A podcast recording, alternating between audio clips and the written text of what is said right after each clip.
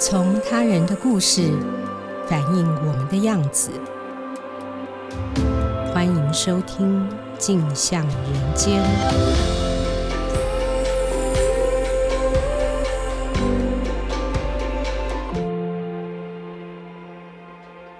各位听众，大家好，欢迎收听由静好听与静周刊共同制作播出的节目《镜像人间》。我是节目主持人景华，在今天节目开始前，先提醒各位，如果你对于我们节目所讨论的题材，或对于记者采访过程有任何好奇的地方，欢迎大家到节目资讯栏或静好听的脸书上，透过问卷来提问。之后我们会在节目上回答各位的问题。今天我们要和大家聊的主题是关于李刊的深度专访。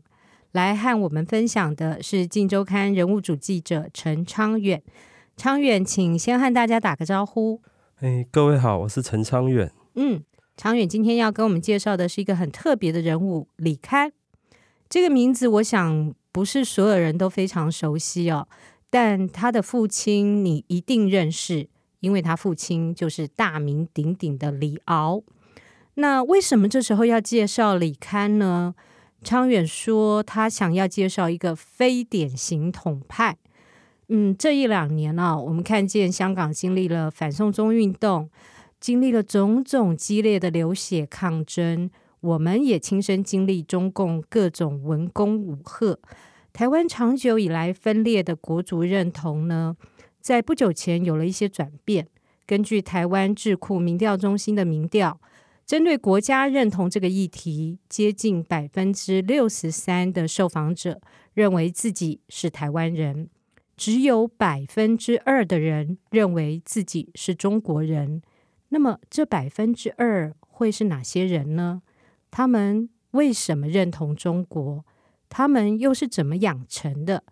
也许深入了解李刊，可以让我们对于统派的样貌多一点点了解。那昌远，呃，你就先和大家聊一聊你眼中的李戡，呃，你会怎么介绍他？他是一个怎么样的人？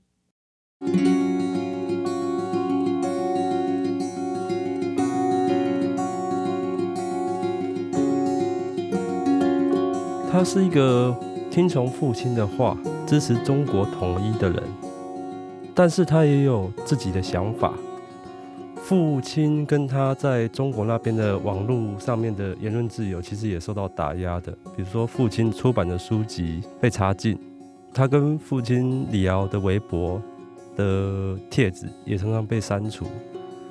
那其实他对于言论自由有一个自己的底线。那我认识他的时候，就觉得他是一个蛮个性蛮强硬、蛮倔强的一个人。那两年前李敖过世后，李刊就开始开直播。他在直播里面其实常常骂中国啊，特别是国台办，他会批判国台办在统战上都在做业绩，然后做的荒腔走板。他会认为中国官方那边完全不了解台湾目前的状况，所以都是在自欺欺人，透过一连串的假象在做统战这一件事情。我个人很崇拜李敖，特别是李敖有一本书叫《北京法源寺》，里面描述了。为革命而殉道精神的谭嗣同，我很喜欢李敖那个在那本书里面的描写，爱屋及乌，所以我也对他的儿子李戡也很感兴趣。尤其是李戡是在十七岁的时候就出了第一本书，叫《李戡戡乱记》。他名字这个“戡”来自于动员戡乱条例废止的“戡”字，我觉得他的名字本身就象征了一个台湾整个政治演变的意义。然后十七岁，他出那本书，里面描述的是因为政权转移、课纲修改，所以历史课本、地理课本也都有了变化。那对于他这样一个李敖的儿子，然后又是在外省人居多的学校成长的，他们心中有一个中国的样貌，但是那个中国在课本上改变了，所以他就在那本书里面把各家课本对于历史的描述的差异列出来。那我觉得这样的一个年轻人算是蛮特别的，所以就对他感兴趣。我觉得他也许有一些地方是跟他父亲李敖一样的，但有一些地方应该是不一样的。毕竟整个成长背景、养成都不一样。即便是统派，应该也是有一个不一样的想法。所以我那个时候就透过脸书去认识他，然后他那个时候还在英国剑桥大学。后来他说他要回台湾了，回台湾了，那我们就在他居家隔离十四天之后，然后进行初次的访谈。我们是约在李瑶的书房那边进行访谈，因为他也就在那边居家隔离十四天。我记得我去采访的时候，他刚好也刚从外面回来。就像一个普通年轻人一样，去便利商店买个东西，回到家进了书房，书房就自己家。我们觉得大作家的书房蛮特别的，可是对他来说，那就是他小时候长大的地方。回家就是零钱，就是放在柜子上面的一个桶子里面。那李刊他读北京大学的经济系，通常读这个系，未来应该都是都是从商的，可是他没有，而是去研究国际关系。研究历史政治，我对这个转变蛮好奇的。那他主要转变就在于，其实他数学读得不好，于是就考虑说，哎，那我要往历史系这个方向去走。可是他不想要降转，他不想要称他的大学的同班同学叫师兄师姐，这是北京话用语。他讲话很多北京用词，这个也反映他个性上有一点强硬倔强，不想要示弱的个性。所以他就去修比较经济历史相关的课，比如说他读《资本论》，读中国经济史。那在里面，他透过这个方式去理解中国这个地方，然后再到美国读硕士，再到英国剑桥读博士，然后现在回台湾。那回台湾，因为毕竟这两年父亲过世，其实对于那种父亲的思念还是会存在的。那他居家隔离十四天，其实他就想到说，哎，李敖曾经有提过，作家就是有一个酒店小姐式的读书法。书房有很多有四张桌子，那这一张桌子可以用来写书，另一张桌子可以用来读书。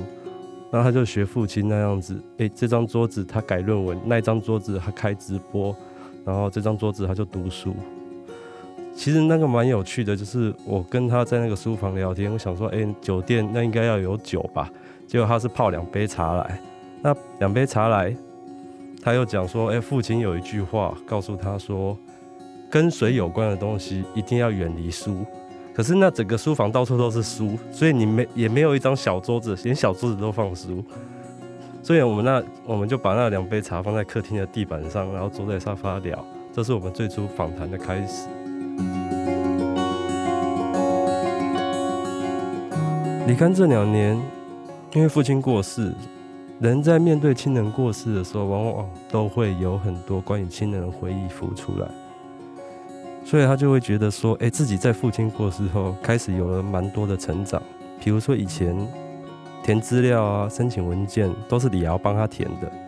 那李瑶生命的最后三个月，有很多次开刀急救，那时候就换成他帮父亲填急救同意书。住院同意书，或者是开刀同意书，包括束缚，甚至到最后的放弃急救同意书，都是他签的。他说，他每一次签过那个文件之后，他就觉得自己更长大了一点。我在听他聊的时候，我就觉得说，哎，每个人都有那种突然间觉得自己长大成人的时刻。所以我就跟他聊说，那你有没有那个时刻？他就说，哦，那那个时刻就是李瑶过世的那一天。那一天就是他真的长大成人的时刻，让他觉得自己不再是个孩子。处理爸爸的后事，然后开记者会，还有很多出版经验的事情，他都要亲自去处理。我觉得那就是一个人长大成人的时刻。那个时候他也回忆李瑶嘛，有一次医生跟他说，李瑶生命只剩三个月了，该准备的就要准备好了，所以他就安排一天准备去看灵骨塔，看塔位。那他也不敢跟李瑶讲，然后那一天他要离开病房的时候，李瑶就问他去哪里，他也不敢讲，就骗李瑶说：“哎、我去，我回家。”然后他去看了塔位，李瑶是哈尔滨出生的，所以他选择了一个可以面对哈尔滨方向的位置。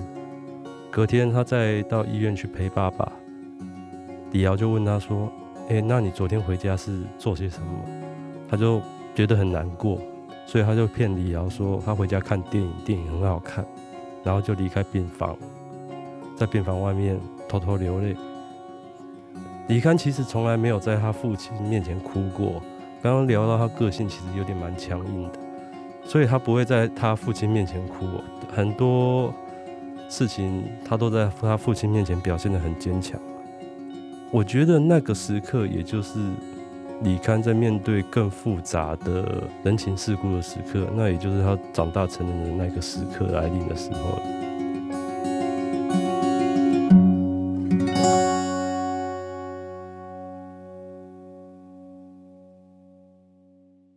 提到李堪，特别强调他是非典型统派。这么说，好像有一个所谓的典型统派。那昌远，你觉得典型统派是什么样子呢？典型统派其实他们内心有一个很强大的中国梦，他们会期盼中国人在这个世界上立足，而这个中国这个国家是理想而强大的。基本上，任何一个统派几乎都是这样，但是他们表现方式不同。他们惹人厌的方式也不同，其中一种代表人物就是要张安乐，童处长张安乐，哦，他就是。很坚决，就是我就是在做这件事情，嗯，那你们怎么讲我都没关系，我就是热爱中国。那另外一种类型就是王炳忠，哦，明明是在台湾出生的，甚至家里面开公庙的，然后喜欢吃的是卤肉饭的一个年台湾年轻人，嗯，可是他竟然讲话是去上音正音班学到了北京腔，嗯，也认知了自己。站在支持统一这个地方有其政治利益，嗯，所以他持续去做，来让他自己有一个位置，嗯，我的判断是他有他的政治考量，嗯，另外一种就是老外省人郭冠英，郭冠英整个家族就是国民党战败来来台，嗯，然后有一部分自我优越的外省人意识。当然，我不认为他是真的是优越的外省人，但是他的确会认为说外省人有一部分是所谓的台湾的精英阶级，嗯，他们耳濡目染，还有他们的背景，也认为中国就是要强大、要统一，所以郭冠英才会有那种鄙弃的言语，说：“哎、欸，你台湾就是鬼岛。”哦，是他的那个典型的一些语言。那其实这这个是比较比较惹人厌的，另外一种更惹人厌的就是黄安啊，或者是女 F 四叫刘乐言，嗯。嗯就是李刊所谓的样板台包，我觉得李刊谈到样板台包的时候，不是谈这些人哦，嗯，他可能我没有特别跟他谈过，说这些人到底算不算样板台包，他可能也认为他们在试图去抓住自己的利益，嗯，但是他在提到样板台包的时候，就是最近有台湾原住民青年到中国去参加论坛。然后以字正腔圆的方式讲他自己热爱祖国啊、哦，是，嗯，他就认为说像这样的例子就是典型的样板台胞，嗯、是国台办为了统战而做出来的产品。嗯，那欧阳娜娜呢？欧阳娜娜，欧阳娜娜，我没有跟她聊过哎，但是我觉得欧阳娜娜也是在中国经营的有声有色，嗯、既然有红利的问题，政治红利、嗯、是。那你为什么说李刊是非典型统派？那你觉得他主要转变的因素又是什么？他非典型的统派在于，我觉得他他爸爸本身就是非典型作家，嗯，是是很特殊、很复杂的一个人。那我觉得他耳濡目染之下，尤其是爸爸走了之后，而且爸爸又有一定地位的话，他会无意识的去模仿他，所以他对于中国的想法等等之类的，其实是从他爸爸承继下来的。那李堪，我觉得他算是代替李敖去读北京大学，因为李敖有一个没能读北京大学的遗憾，遗憾，对，所以他算是代替父亲去完成那个心愿。嗯，我跟他聊的时候，我以为他会谈出一个中国很理想，比如北京这个地方整个发展，然后又是北京大学这么人文荟萃的地方，他应该会给我一张很厉害的中国梦的风景。但其实他讲的是北京大学就是中国社会的缩影。是一个充满官僚甚至斗性很复杂的地方。然后他读经济系，大家同学其实都想着要赚钱。可是当他在这个环境下，因为李敖支持中国统一，是不拿钱去做这件事情的。嗯嗯，不拿钱的意思就是说，李康读大学曾经问李敖说：“可不可以买一个房子？天气很冷，有个房子自己的家也比较好过。”那李敖就会骂他说：“哎，你这样子，我支持中国统一的人，在那边有了财产，会被人家说闲话，嗯，所以就不愿意。那我觉得他就是，所以还是有一定的原则。对，有一定的原则，就是我不愿意拿钱来做这件事情。嗯、所以李刊其实他本身以他的名人之后，他的学历背景，其实他可以在中国混得有声有色。是，只要他愿意屈就于一些中国给他的规则的话，嗯嗯，可是所谓的潜规则，对。那也可以透过这个方式赚很多钱，嗯，嗯，因为许多样板台包，他们为什么会做样板台包，就是因为他们真的可以获利，嗯嗯，获得名也获得利，嗯，实际的红利。对，嗯、那李刊当然就是受他父亲影响就不愿意，那变成他是一个内心有着统派想法，可是却不愿意去做促进统一这件事的人，嗯嗯，还是一个有格调的统派。对，就像他父亲一样，嗯、还有一些部分是有格调的。是，嗯，刚关于那个李刊作为一个非典型同派，呃，我看你的报道里面，其实还有一个蛮重要的点哦，也许也是他转变的一个原因，跟李敖在大陆受到的评价有关。那超远可不可以跟我们分享这一部分你的观察？好的，在中国，他的网络言论自由其实是受限的，网络上各种，不管你是什么文章。官方都一定会去检视、去限制你的发文。那其实，在中国的网络中有很多关于李敖的假文章。嗯，比如说他会有这样的标题：李敖说我为什么崇拜习近平？我为什么崇拜毛泽东？啊，对李刊来说，那些其实都是假文章。然后他跟李敖在中国的微博也说是发言澄清，但是都没有用。然后这些文章就继续传，看到人就来骂他们。这一点很特别，就是你看有提到，在中国连战是不能被骂的，一旦连战被骂了，相关文章都会被砍掉，然后大家就会知道说这个人不能骂。所以李刊会为李敖抱屈，就是说啊，连战不能骂啊，你让我爸爸变成大家的出气筒。网络言论其实还是要需要宣泄的，比如说中国那边。一度流行民国乐，对。民国乐，其实对李刊的分析是，中国的网友们不敢去质疑共产党，嗯，不敢批评时政，嗯，所以他们去捧一个他们理想的东西，嗯，理想的中国曾有那个时期，然后中国官方后来发现，嗯、哦，原来你们是这样，所以相关言论全面封杀，是。民国乐就消失了，没错，在这种网络管控下。李敖在中国呈现的面貌也是被限制的，尤其是很多东西都是伪造的。嗯、那李花接木，李刊就讲话很酸啊，他会说，凭他们的智商，他们根本无法判断他是伪造的。比如说，在台湾，台湾有没有假消息？有没有各种面向的李敖？当然还是有，但是李刊会说啊，那些台湾人都有办法去做验证，所以他没有关系。嗯、但是中国要有一个确立的形象出现，其实是需要官方核可的。嗯。所以他可以感受到父亲是被怎么对待的，出版书籍被对待，包括过世之后纪念文章也被裁剪。李刊用的词是很激烈，阉割，嗯，嗯，阉割，把他父亲的言论乱拼乱凑，为了去符合中国官方希望的那个中国统一的样板。对，这个完全是让李刊完全没办法接受的。嗯，我觉得他最大的影响转变就在这边，因为父亲被这样对待。我想要去保护我这个年迈衰老的父亲，我必须做一些事，即便他过世了。嗯，而且再加上父亲的教养给予他的影响，嗯，所以他反而走向了不一样的方向。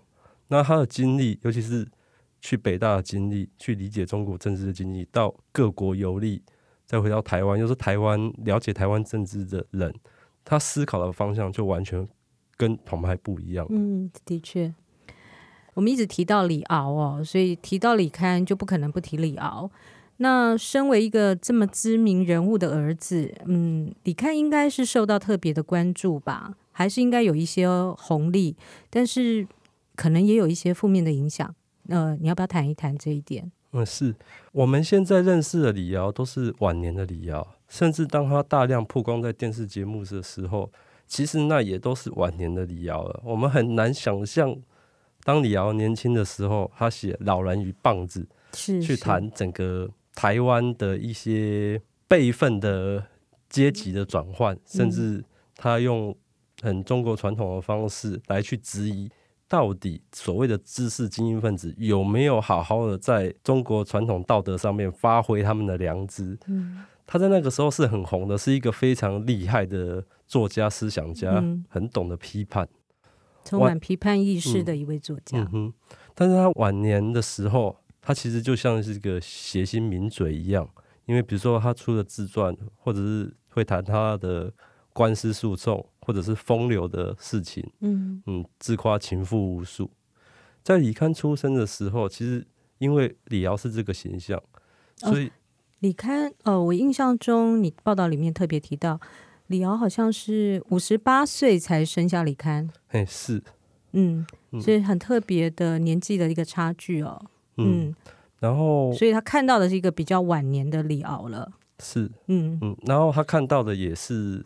因为李敖代表新党参选总统，后来又以无党籍的方式选上立委。啊，对，立法委员。嗯，他认识的是开始从政的李敖。是。那时候李敖在立法院会因为党团协商啊都不邀请他，因为无党籍的关系被排外，李敖很不爽，所以他会做这些李戡认为是行为艺术的方式来表达说我的不爽。但是报纸上给的李敖的标题是李敖疯了，在立法院喷瓦斯。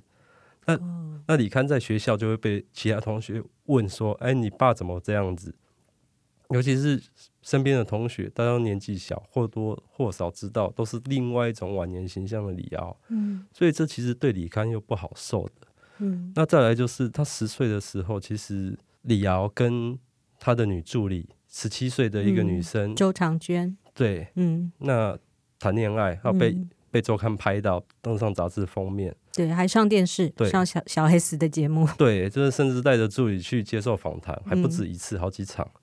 嗯、那其实这对孩子、对整个家庭，其实都是蛮有影响的。呀，完全没有顾虑到李刊的感受吗？呃，甚至也没有顾虑到妈妈的感受。但是李刊反而，嗯、他过去在访谈的时候就聊过，说：“哎，妈妈王智慧其实为这个是承受很多委屈的，但是为了家庭完整是很忍耐的。”嗯，那我觉得李刊其实像这样子的孩子也。成长也不好受，所以李刊在聊到这一段的时候，嗯、他也说，其实按道理我应该是需要心理辅导的，可是他他从来没有接受过心理辅导，嗯、就是完全是自己去面对、去思考这些事情。所以十七岁的时候，就是比较长大的时候，他可以跟李瑶聊政治的时候，李瑶就曾经夸奖说：“哎、欸，你个性还蛮强硬的，蛮强悍的。”这样，这是他李瑶曾经夸奖他的时候。嗯。站在心理学或文学领域啊，我们听到非常多关于母亲和孩子之间各种爱恨情仇的故事。相对起来，父亲对孩子造成的影响，这些故事就少得多了。非常谢谢昌远今天的分享啊！透过李刊的故事，我们不但更能理解一个特殊统派的心路历程，相信大家也跟我一样，也会感动于李敖、李戡父子之间深刻的亲情。谢谢大家今天的收听。有兴趣了解更多的听众，欢迎锁定由静好听与静周刊共同制作播出的《镜像人间》。我们下次见。想听爱听，就在静好听。